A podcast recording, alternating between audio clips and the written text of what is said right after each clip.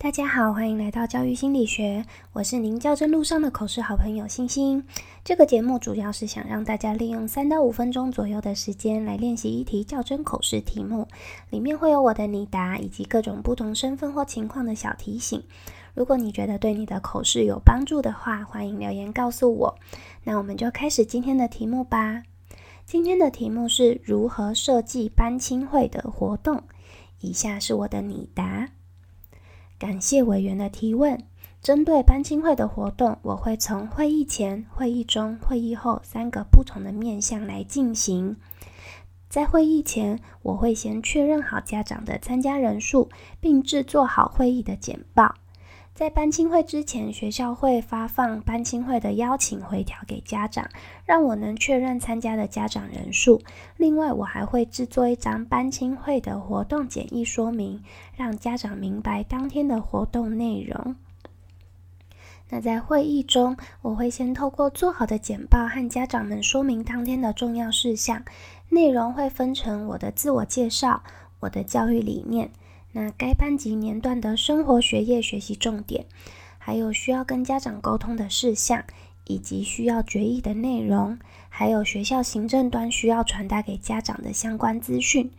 如果已经不是接新班级了，就不会有自我介绍和教育理念的部分。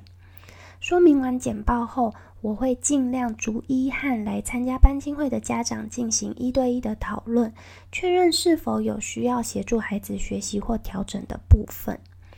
那在会议结束后，我会将当天班亲会的内容重新打成文字说明单，让没有办法来参加的家长也能参与班级事务的讨论。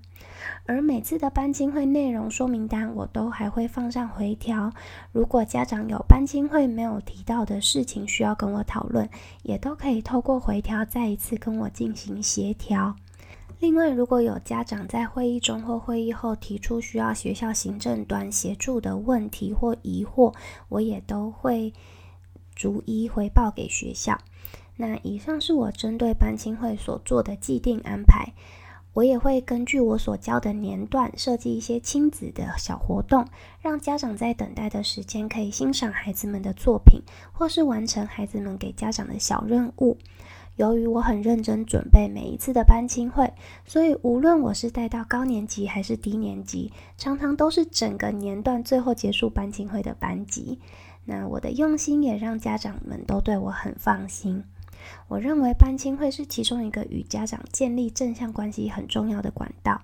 透过会议前的准备、会议中的活动安排和会议后的内容说明单，让我跟家长能共同为孩子营造一个良好的成长环境。以上是我的分享，谢谢。班亲会是跟家长建立关系很重要的一环，所以用心准备班亲会的投资报酬率很高。当被问到这个题目的时候，可以想一想，你会在会议前、中、后做哪些准备，然后条列清楚跟委员分享就可以了。以上是我今天的分享，谢谢大家。明天又是快乐的周末，祝大家周末愉快，拜拜。